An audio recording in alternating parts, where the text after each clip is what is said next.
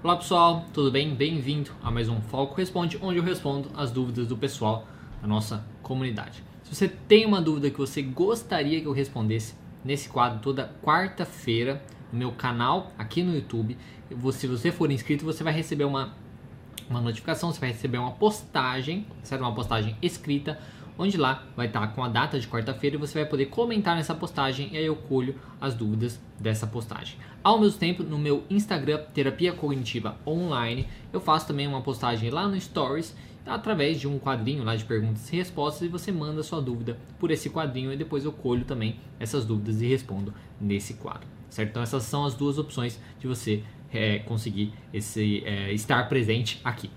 Lembrando que se esse vídeo passar de 30 minutos, tá certo? Eu vou dividir ele em dois, talvez ficar de 20, 20. Se for 30 vai ficar 30, se for 2 de é, for passar disso vai ser 20, 20 e por aí vai. E aí vai estar tá aparecendo aqui agora se ele foi dividido ou não, então se não foi dividido ou se é a parte 1 ou se é a parte 2, tá certo? Aí para você poder assistir o outro. E todas as dúvidas que eu estou respondendo você pode encontrar na descrição do vídeo, tá certo? E com um timestamp ali também para você simplesmente clicar e ser enviado para a pergunta, caso você não queira assistir o vídeo inteiro.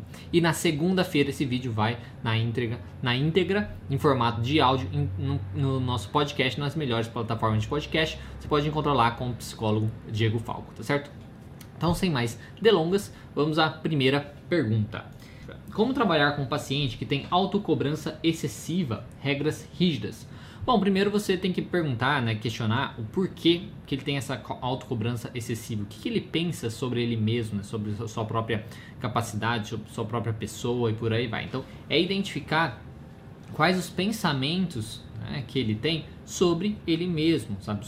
Por que, que ele acha importante se cobrar tanto assim e trabalhar justamente em cima desses pensamentos, mostrar que talvez é, será que se cobrar tanto ajuda ajuda ele a atingir os objetivos dele, quais são, quais são né, os objetivos dele na vida, na questão profissional e por aí vai. Ter essa cobrança, autocobrança ajuda? Provavelmente ele vai achar que sim, mas aí, aí a ideia é tentar mostrar para ele que talvez isso não é verdade, talvez ele está exagerando. E aí tentar mostrar que em vez de se autocobrar, existem outras coisas que ele pode fazer. Que em vez de cobrar, ser mais realista, ser mais justo e ser mais focado no que ele tem que fazer, sem necessariamente se cobrar de maneira excessiva. Então, basicamente, como sempre, é focar nos pensamentos disfuncionais desse paciente. O que, que ele pensa sobre esse comportamento dele, de se auto-cobrar demais, e o que ele pensa sobre ele que faz ele se cobrar demais. Aí você vai trabalhar em cima desses pensamentos. Próxima pergunta. Quando ir ao psicólogo por suspeita de toque? Quando você sentir, quando você tá, estiver sofrendo demais, tá? quando você estiver com um sofrimento muito grande, então seja com o pensamento, seja com o seu comportamento do toque, sabe? Seja a obsessão ou seja a compulsão, que aquilo tá te incomodando, tá? Tá te incomodando, ai, não aguento mais ficar assim, sabe? Incomoda demais. Quando você tiver nesse sentido, né, um sofrimento significativo ou prejuízo significativo. Você vê que você começa às vezes a se atrasar para as coisas, você tem um prejuízo no trabalho, você tem um prejuízo nos seus estudos, nos seus relacionamentos, tá? Acaba se prejudicando de alguma prejudicando de alguma maneira, seja por conta de atraso, seja por conta às vezes você deixa de ir num lugar por conta do toque, coisas nesse sentido, tá? Então, basicamente, quando você percebe que você está tendo um sofrimento e ou um prejuízo significativo.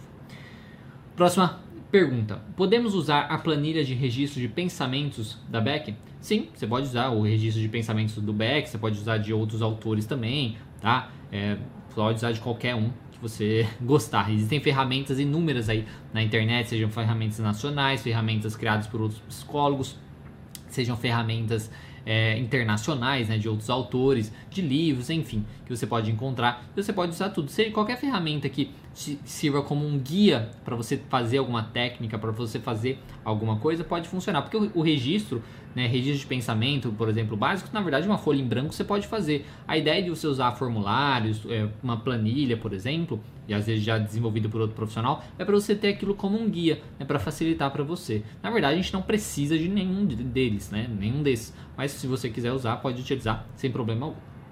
Próxima pergunta. Embora tenha o mantra pergunte, não fala, há momentos que se deve afirmar quais? É, você pode, quando você faz, por exemplo, a psicoeducação, né, de vários assuntos e tal, você tende às vezes a afirmar sim algumas coisas, tá? Por exemplo, quando você afirma que pensamentos são ideias, não são fatos. Você está afirmando isso. Você não está, é, digamos, perguntando para o paciente isso. Lógico, você pode perguntar se ele acha que pensamentos são fatos, tudo mais, que provavelmente é por isso que causa tanto um desconforto nele e que ele faz ele ter um comportamento disfuncional. Mas você muitas vezes sim vai afirmar algumas coisas que são principalmente quando a gente fala da teoria da terapia contínua comportamental, né? o funcionamento da TCC, o que é uma emoção, por exemplo, né? que ele que às vezes a gente está falando que é uma catastrofização, que é um exagero e tudo mais. Então a gente pode sim afirmar é, em alguns é, momentos.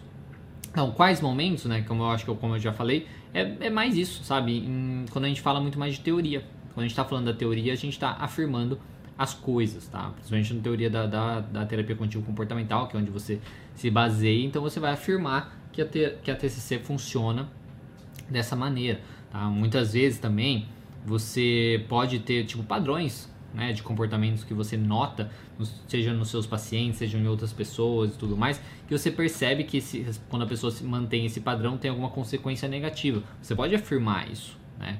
Lógico que você também ajudando o paciente a perceber que isso pode acontecer é muito válido, é mais forte ainda. Só que se o paciente não tem essas evidências, nem, com, nem tem como ele ver essa evidência, porque ele não tem a sua experiência de passar com vários pacientes e tudo mais, ter esse contato maior com o transtorno e tal, você pode com certeza afirmar que é assim que funciona. Né? Olha, normalmente pessoas que têm esse transtorno, que têm esse tipo de comportamento, lá na frente começa acontece isso. Você está afirmando, você não está questionando para o paciente. Então, sim, você pode afirmar em algumas situações, sim, quando você está principalmente psicoeducando o paciente sobre algum transtorno, sobre algum funcionamento, sobre a teoria e tudo mais. Próxima pergunta: Como funciona a primeira sessão de TCC? Olha, a primeira sessão de tudo, assim, é você conhecer o caso, né?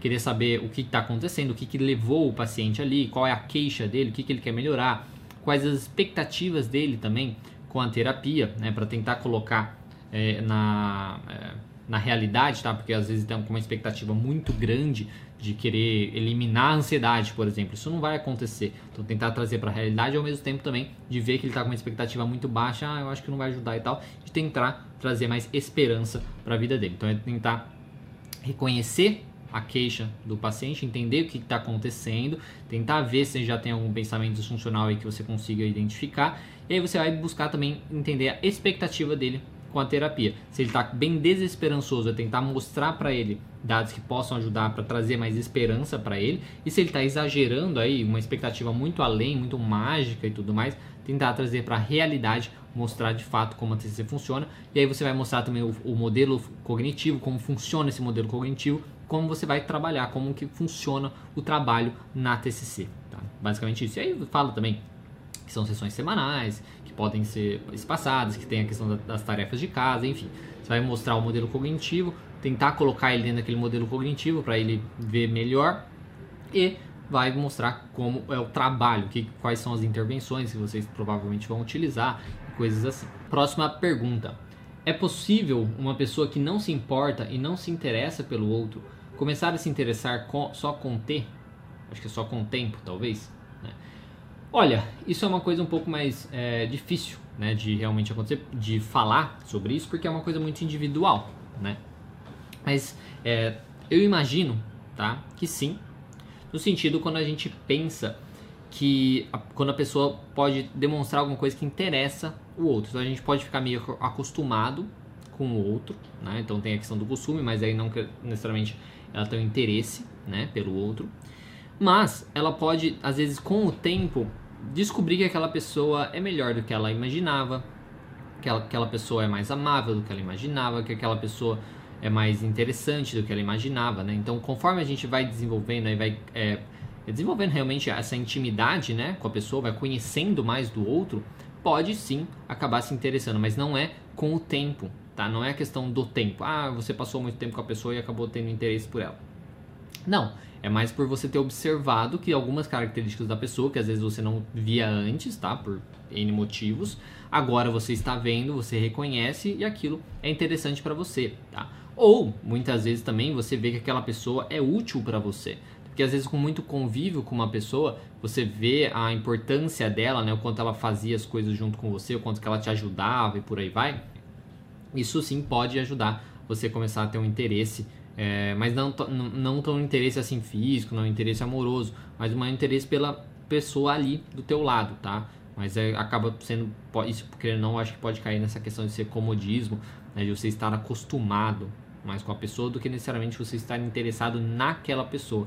Digamos que se você tirasse essa pessoa e substituísse por outra que fizesse a mesma coisa, ia dar na mesma, né? Então não é pela pessoa que você está interessado, mas pelo que ela faz, por aí vai.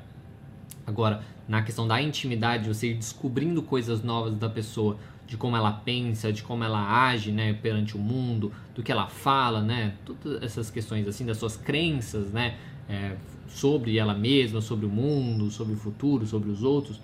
Conforme ela vai se abrindo mais e vai tendo coisas interessantes assim que você acha bacana, talvez isso pode desenvolver um novo interesse por aquela pessoa assim. Próxima pergunta: é, dicas de livros para quem quer iniciar os estudos na TCC. Obrigada. Olha, eu sempre indico quatro livros é, que eu até vou colocar na descrição, vou colocar aparecendo aqui, vou colocar na descrição também para você poder acessar lá. O nosso site tem vários livros da TCC que você pode adquirir por lá e até ajudar um pouco o nosso canal. Tá? Então, mas os livros que eu gosto de indicar é, tem o, o meu livro, que é o e-book essencial de terapia contínua comportamental, tá? que já foi best-seller lá na Amazon na, na categoria psicologia clínica, como e-book. Então, é um e-book muito bacana que é baseado no meu primeiro curso, que é o curso que é essencial da terapia cognitivo comportamental. Então, é um, é um livro, um e-book bem simples, pequeno, tá? Que ajuda a você conhecer a TCC de uma maneira bem simples e básica e rápida. Depois tem o livro da Judith Beck, que é o livro básico também da TCC, que é Terapia Cognitivo Comportamental, Teoria e Prática. Aí tem o Aprendendo a Terapia Cognitivo Comportamental, do Jesse Wright, que eu gosto bastante, porque principalmente porque ele vem com vídeos tá? Antigamente vinha um CD, mas parece que agora vem com um código para você ver o vídeo pela internet e tal. Então ele vem com vídeos dele fazendo atendimentos, tá? Dele fazendo atendimentos, claro que são roleplays e tal, mas ajuda você a aprender. Então você vê o capítulo, né? Lê o capítulo, depois vê o vídeo dele fazendo aquilo, isso ajuda um pouco mais. E o último é A Mente Vencendo o Humor, que é um livro meio que público geral, mas que utiliza a terapia contínua comportamental. E aí tem algumas técnicas, tem algumas coisas que pode ajudar você a compreender de uma maneira mais simples isso, tá certo? Então, tá, deixei aparecendo aqui na tela a capa do livro e também na descrição você pode é, ver os links para esses livros e adquirir, certo? Próxima pergunta: a psicoeducação com o paciente sobre o modelo cognitivo deve acontecer no primeiro encontro? Olha, eu gosto de fazer no primeiro encontro, mas já teve casos onde às vezes o paciente tinha tanta coisa para falar assim naquele início, tal, tanto conteúdo inicial que às vezes não deu tempo não deu tempo, tá? Hoje em dia não acontece mais isso, tá? Com, com tanta frequência, mas antigamente já aconteceu algumas vezes comigo. Mas é uma coisa que é, pode acontecer, né? O ideal é que seja no primeiro encontro, para você explicar como a TCC, TCC funciona, para ver se ele se interessa por essa linha de terapia, né? E para você explicar como você vai trabalhar mas às vezes não necessariamente é obrigatório, porque caso não dê tempo, qualquer coisa assim, você pode explicar também depois na próxima. Daí você combina com ele, olha, não deu para explicar exatamente como é o trabalho, mas dá sim para te ajudar. Na próxima sessão, então, eu vou começar a sessão explicando como funciona e como que a gente vai trabalhar. Tá? Então, eu poderia passar para a próxima. O ideal é que seja, no, sabe, no máximo aí na, na segunda sessão, para que o paciente entenda como a TCC funciona e como você vai, como você pode ajudá-lo também. Próxima pergunta. Fala sobre o perfeccionismo social e como desconstruir, por favor. Olha, o perfeccionismo, de uma maneira geral, né? Eu nunca ouvi sobre perfeccionismo social, tá? Nada específico, não sei se é, existe, é uma coisa diferente, não. Então, então eu vou falar sobre perfeccionismo de uma maneira geral. O perfeccionismo muitas vezes, não todas, mas muitas vezes está ligado à pessoa de não se achar capaz, né? Dela se achar menos de alguma maneira, de se ela achar inferior, né? De alguma em alguma situação que seja, tudo mais. E aí ela busca tentar fazer as coisas de uma maneira perfeita, né? Para justamente não mostrar para os outros quão ela, quão inferior ela é, quão disfuncional ela é, quão problemática ela é, tudo mais. Não mostrar para os outros e ela também não ficar em evidência para ela e ela não sofrer com isso, tá? Então o perfeccionismo muitas vezes está ligado a isso. Como desconstruir isso é trabalhando justamente em cima disso. Trabalhando em cima desses pensamentos, mostrando que tal esses pensamentos sobre ela mesma talvez sejam exagerados, tá? que ela está exagerando, que ela está catastrofizando, que ela está personalizando, que ela acha que ela é muito pior do que ela realmente é, então que ela é melhor do que ela realmente é, né? mostrar isso para ela de alguma maneira.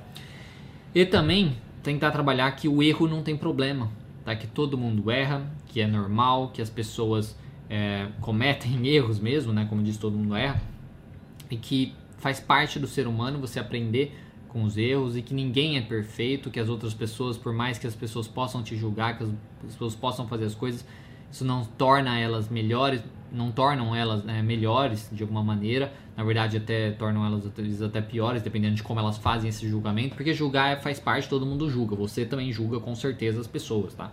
O problema não é esse, o problema é como você faz esse julgamento. Você vê uma pessoa na rua e fazer algum julgamento, simplesmente na sua cabeça e tal, até comentar com alguém, tá ok. Outra coisa é você ver uma pessoa e agir com aquilo de alguma maneira, né? Tipo, xingar a pessoa no meio da rua, apontar o dedo, rir da cara dela. Isso é um, isso é um problema, né? Ou aquilo influenciar nas suas ações perante a pessoa. Então, é, aí é um, é um problema. Mas todo mundo faz isso, questão de julgamento e tudo mais. Entender que não importa, né? que não diz nada sobre você. Então, tudo isso é feito através de questionamentos, de fazer uma avaliação e tudo mais. A pessoa aprender a aceitar as coisas que ela não tem controle, como a questão do julgamento dos outros entender que é assim que funciona, que muitas vezes ela vai errar e não tem problema nenhum, e que talvez, muito provável, ela é mais capaz do que ela imagina. E se ela não for, ela pode aprender a ser. Aí você vai ajudar ela a desenvolver mais habilidades, de, né, de se sentir mais capacitada para fazer as coisas. E não precisar ser a perfeição, porque a perfeição nunca não existe. Próxima pergunta. Como trabalhar com um paciente que não consegue dizer não? A gente trabalha muito a parte da assertividade. Né? A assertividade é basicamente você ensinar o paciente a, a não ser agressivo nem passivo, né? Então ele vai reconhecer os seus direitos, que é o direito de falar ou não, o direito de, de expressar suas emoções, expressar seus pensamentos, e enfim, vários outros direitos lá, né? de ter seu espaço e tudo mais. E aí ele conseguir expressar isso de uma maneira firme, então ele reconhece os direitos e consegue expressar isso de uma maneira firme, sem ser agressivo, tá? E simplesmente assim. É importante falar, tá? Eu vou, eu é, chamo você para um, uma live que eu fiz sobre assertividade. Vou colocar o link nos cards aqui embaixo e também na descrição para você poder dar uma olhada. Que é importante falar que quando o paciente aprende a ser mais assertivo, as pessoas podem considerar isso ruim, tá? Porque as pessoas, é como elas, é, como ele sempre falava assim, então os outros iam roubando o espaço deles, os outros acabavam roubando o espaço dele e o, os direitos dele.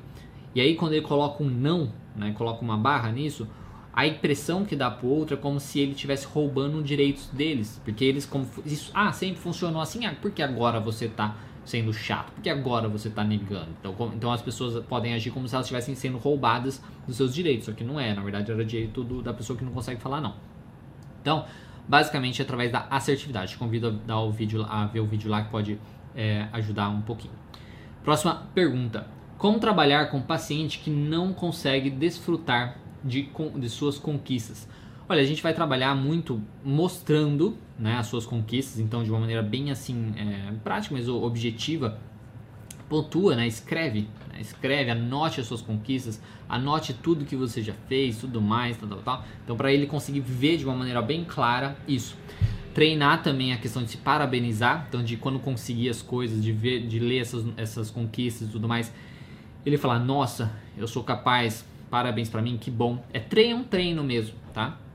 De se fazer isso, de se dar um tapinha e falar assim, olha, bem feito, sabe? Tipo, muito bom isso que você fez. Então é uma coisa de treinar isso. Então, primeiro é, é conseguir enxergar, então é anotar e tal, de uma maneira bem, assim, objetiva, né? Ali quais são as conquistas deles. Aprender a se parabenizar pelas coisas que ele fez, né? O que ele faz e tudo mais. E depois, é, aprender a viver no momento. Tá? Aprender a viver no momento, fugir um pouco do passado, fugir um pouco de ficar pensando muito sobre o futuro e aprender a viver no aqui e agora. E aí, quando ele está é, aproveitando, quando ele conquistou alguma coisa, poder aproveitar aquele momento. Então, são essas três coisas que a gente pode fazer. Próxima pergunta. Eu tenho uma ansiedade muito forte, mas não sei como controlar e também o psicólogo é muito caro.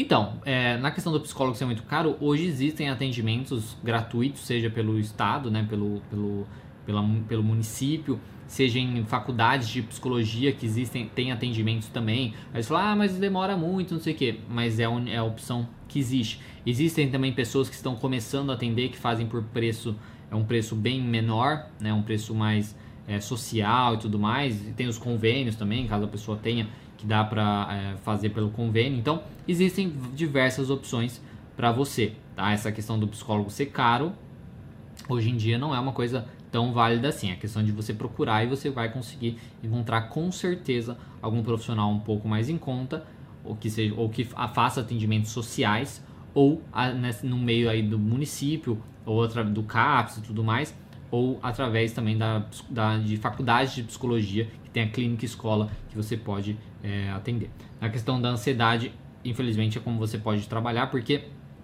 é com o, com o psicólogo ele vai te ajudar a reconhecer os seus pensamentos referentes a essa ansiedade, tá? E aí você vai trabalhar em cima disso, em cima desses pensamentos para melhorar. De qualquer maneira, existem vários vídeos meus aqui no canal sobre ansiedade que pode te ajudar. Então, vou colocar uma playlist aqui em cima e também na descrição que você pode estar tá encontrando é, essa playlist sobre como você pode lidar com a sua ansiedade.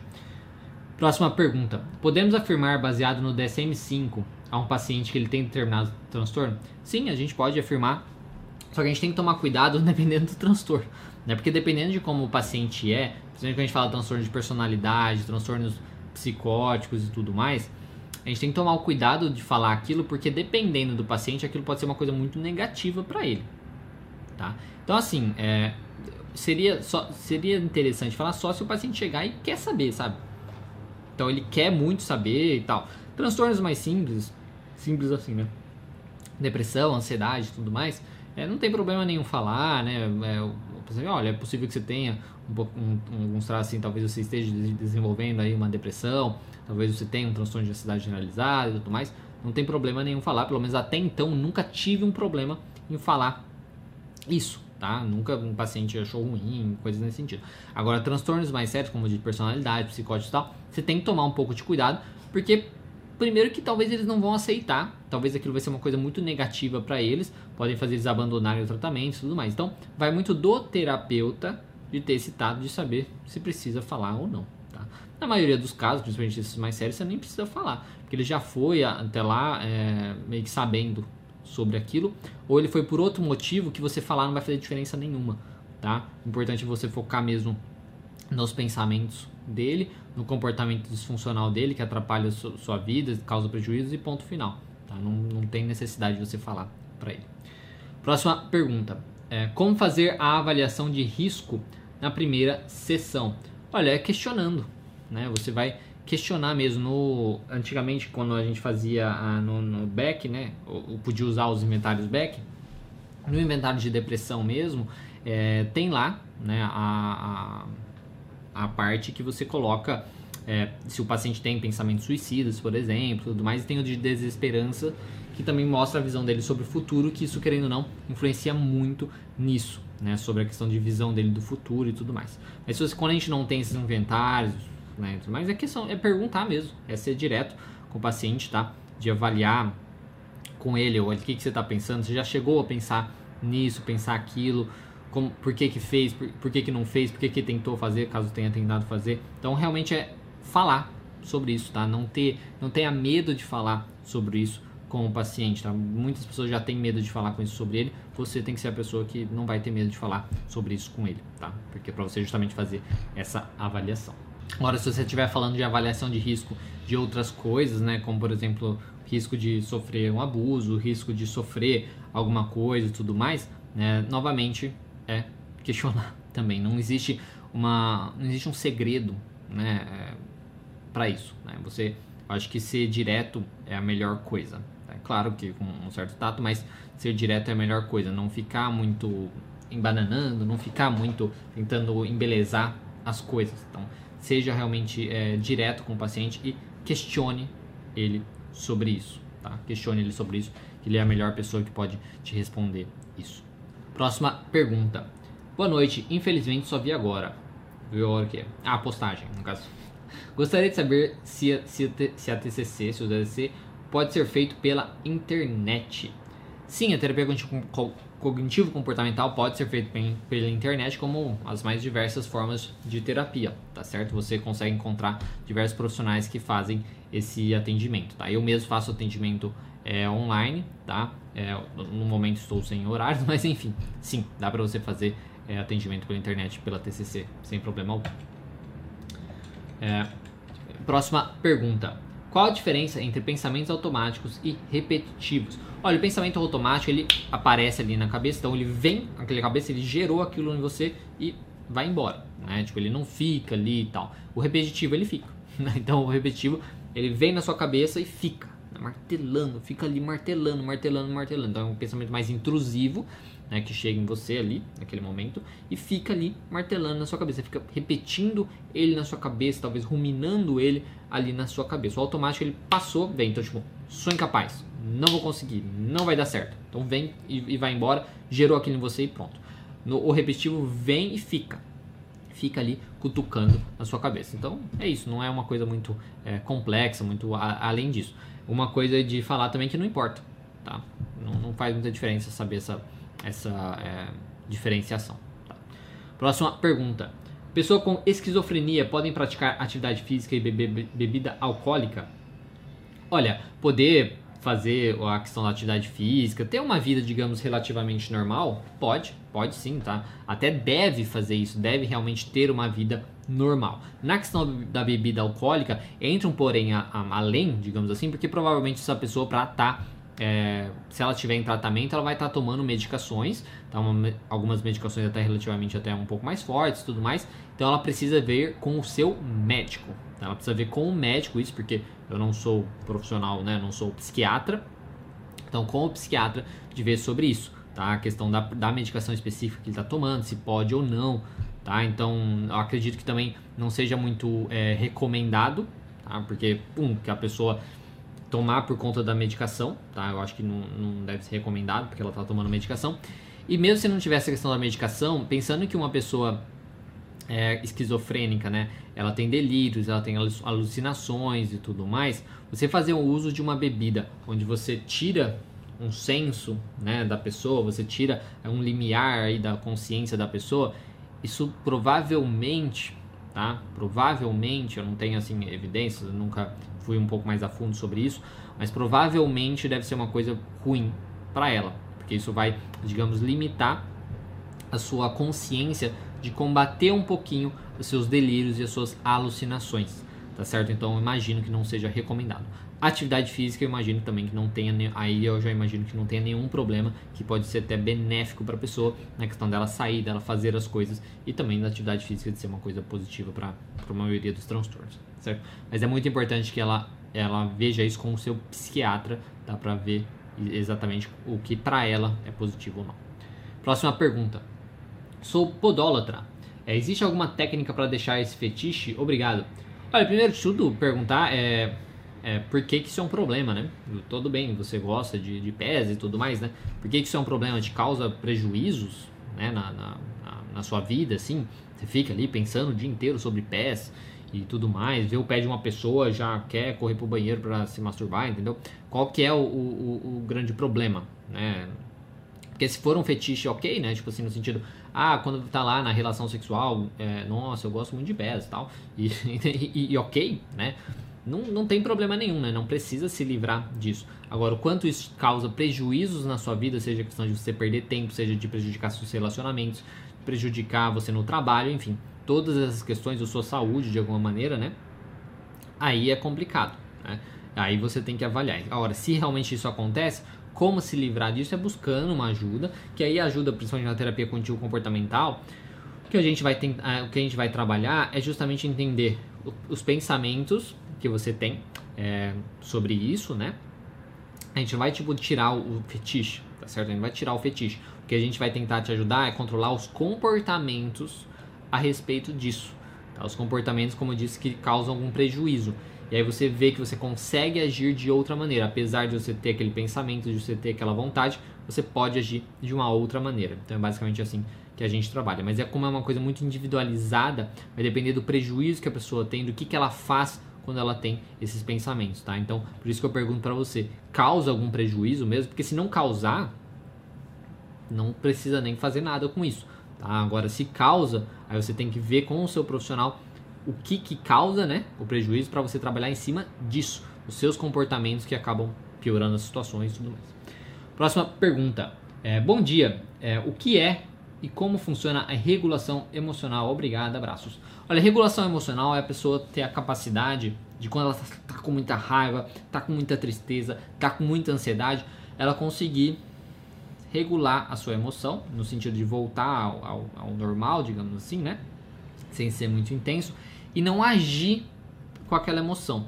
Então, se ela sente muita raiva, por exemplo, ela não ser impulsiva, né? de não fazer alguma coisa de gritar, de brigar, de bater, coisas nesse sentido. Tá? Então, você conseguir a regulação emocional é a pessoa sentir aquela emoção e não agir com ela, e aí não agindo com ela, ela conseguir fazer a emoção voltar ao seu nível normal basicamente, tá? Então, a regulação emocional é basicamente é, assim. E como você pode atingir isso? É através mesmo de questionamentos, é através de você conseguir se distanciar mais do seu pensamento, porque normalmente a gente funciona assim, né? Pensamento, emoção, pensamento, emoção, pensamento, emoção, é uma coisa muito rápida. A ideia é que com o trabalho terapêutico e tudo mais, a pessoa consiga pensamento, tem um tempo, aí a emoção. Então, nesse tempo, a pessoa consegue aí questionar, ela consegue avaliar as coisas de uma maneira melhor e aí a emoção, quando ela chega, é muito mais fraca, a emoção é mais tranquila. Isso ajuda na regulação emocional. Outras maneiras é relaxamento, meditação. Tá? O mindfulness ajuda muito nisso, a pessoa conseguir sentir aquela emoção e entender que é só uma emoção, que a emoção vai passar por pior que ela seja, vai passar e tudo mais, deixar ela passar, que ela não precisa agir com aquela emoção de alguma maneira. Tá? Então a regulação emocional é assim que funciona e é assim que ela é, certo? E a Última pergunta de hoje. O cartão de enfrentamento pode ser usado em qualquer situação? Por exemplo, se motivar a estudar, aprender algo? Sim, com certeza o cartão, cartão de enfrentamento pode ser utilizado em qualquer situação. Para motivação, para lembrar que seu pensamento é disfuncional, para lembrar de alguma coisa que você tem que fazer. Então, tu, todas as situações que você é, pode, digamos, usar para trazer novas ideias, para fazer o que vocês discutiram durante a sessão, para o paciente lembrar aquilo, é uma mensagem dele do presente para ele no futuro, tá? Para ele lá no futuro lembrar do que ele discutiu com o terapeuta, lembrar do que ele pensou naquela época, por exemplo, tá? Então ele vai olhar e falar assim: nossa, é verdade, era isso que eu tinha percebido naquela época. Olha, é isso mesmo. Então ele pode usar para qualquer coisa, principalmente para isso, por exemplo, de motivação, para estudar, para fazer as coisas é muito útil também, principalmente quando a gente fala vantagem e desvantagem de estudar, vantagem e desvantagem de fazer tal coisa, de mudar o comportamento. Tá? Isso pode funcionar como motivador para ele fazer aquilo. Então, sim, pode ser utilizado em qualquer situação. Pelo menos aqui que eu estou pensando agora, sim, né? Não vejo nenhuma situação que não poderia ser utilizado. Bom, pessoal, é isso. Então, assim, muito obrigado por vocês terem assistido o vídeo até aqui. Lembrando que se esse vídeo foi dividido em dois, vai estar aparecendo aqui, se é a parte 1, se é a parte 2, ou se não foi, dividido, tá certo? E aí, se você tem alguma dúvida que você gostaria que eu respondesse nesse quadro aí no próximo sábado, tá? Ou nos outros sábados, lembre que toda quarta-feira no meu Instagram, Terapia Cognitiva Online, eu faço uma postagem lá no Stories. É uma postagem quadrinho, no, no, um quadrinho de perguntas e respostas, você manda a sua dúvida por lá depois eu colho essa pergunta e aí eu respondo nesse quadro. Ao mesmo tempo eu faço uma postagem escrita aqui no canal do YouTube, tá certo? E aí nessa postagem está lá datada, datada, né, com a data de, da quarta-feira. Você comenta nessa postagem e eu colho também a pergunta para responder.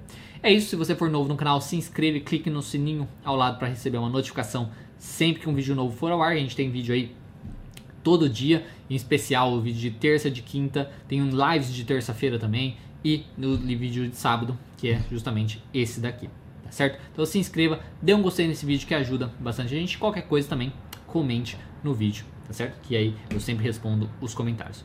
Muito obrigado e até o próximo vídeo.